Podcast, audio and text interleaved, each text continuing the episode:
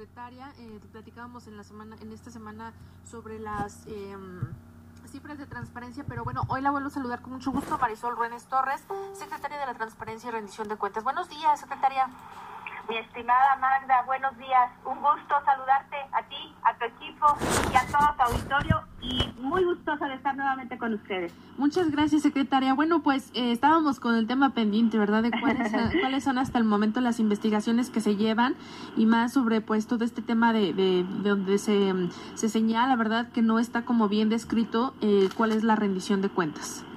Totalmente. Fíjate que me quedé con esa tarea y por eso estoy precisamente de regreso con ustedes. Tú me habías preguntado, oye secretaria, dentro de estas compras, esas adjudicaciones directas, medicamentos, ¿qué tal? Y me di a la tarea y como tal te quiero comentar, dentro de esas adjudicaciones directas autorizadas para el Instituto de Salud Pública de Gobierno del Estado, no se han adquirido medicamentos para esta contingencia previamente en el mes de enero, efectivamente debido a nuestro plan anual, porque Transparencia participa dentro de, dentro de ese comité, se realizó una compra lo bastante vasta precisamente para darle eh, cabida a que hubiera medicamentos durante el periodo, no de la contingencia porque no sabíamos que venía realmente todo este periodo. Sin embargo, donde sí hemos invertido en esas compras que se han tenido durante este periodo es en otro tipo de equipamiento. Actualmente, pues se cuenta con el abasto en el servicio de medicamentos en las unidades médicas del ISAPE y con ello, pues no nos exime de que se pudiera dar el momento en el cual se generara la necesidad de adquirir de un momento a otro, en este caso por ser reactivos por la circunstancia, medicamentos como tal.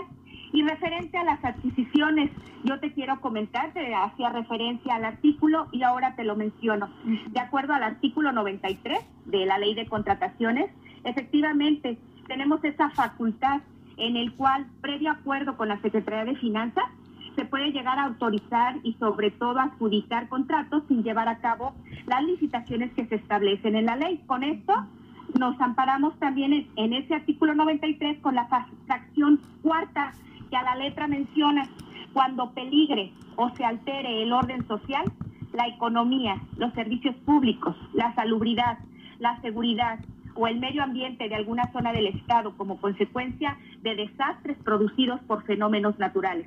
Asimismo, por caso fortuito o de fuerza mayor o cuando existan circunstancias que puedan provocar trastornos graves, pérdidas o costos adicionales importantes. Aquí una, un factor bien importante y que yo te quiero mencionar es cómo es este, este proceso que hacemos cuando acudimos para realizar esa adjudicación. Recordemos que por esta excepción nosotros recibimos por parte del ISAPEC efectivamente pues esa solicitud. De acuerdo a esa solicitud la recibe Finanzas, la valida y como tal previo tiene que venir todo el expediente integrado. Y este expediente integrado, pues dentro de los puntos que consideramos y son relevantes y que vienen es, hay una documentación que ampara la investigación de mercado. ¿Qué quiere decir?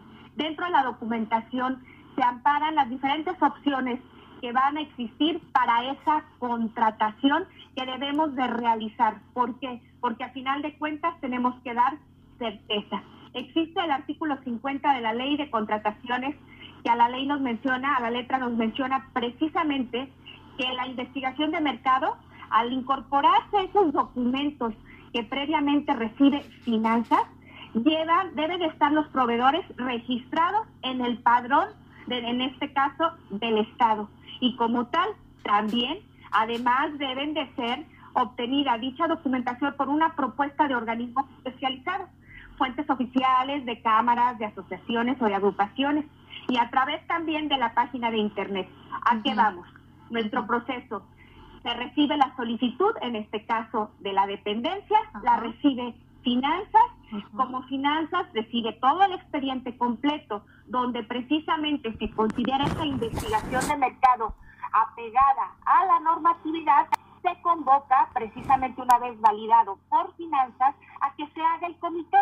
Ese comité debe de estar precisamente integrado pues por su presidente, donde son personas que integran de finanzas y está también presente dentro de esa de ese comité un secretario y los vocales, que es el procurador, la Procuraduría Fiscal.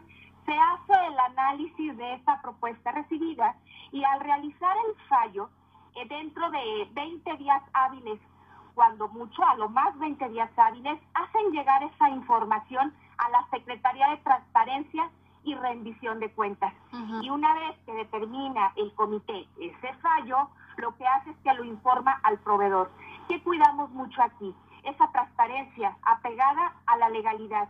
Sí, apegado de acuerdo a las circunstancias que ahorita estamos viviendo, porque lo principal para el gobernador Diego Sinué Rodríguez Vallejo es la salud de los guanajuatenses, el que cuente el equipo que atiende a todo el personal precisamente protegido evitar algún contagio y que las personas que acuden a recibir el servicio lo obtengan. Así es. Oiga, secretaria, entonces me dice que hasta el momento no han adquirido, no se ha hecho alguna compra por el tema del COVID.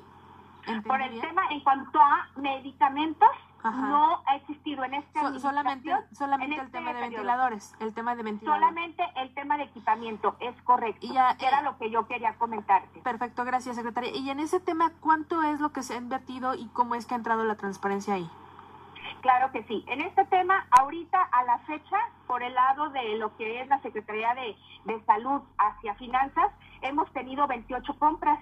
Y dentro de esas 28 compras que existe diferente tipo de equipamiento, reitero, no medicamentos, diferente tipo de, equipa, de equipamiento, se han tenido un valor en cuanto a la Secretaría de Salud de arriba de 200 millones de pesos en cuanto a la adquisición de esas compras. Y también se tuvieron dos compras, dos, dos este, adquisiciones por el lado del DIF, que la, la suma es de, de más de 49 millones de pesos, dándonos aproximadamente ambas compras más de 253 millones de pesos.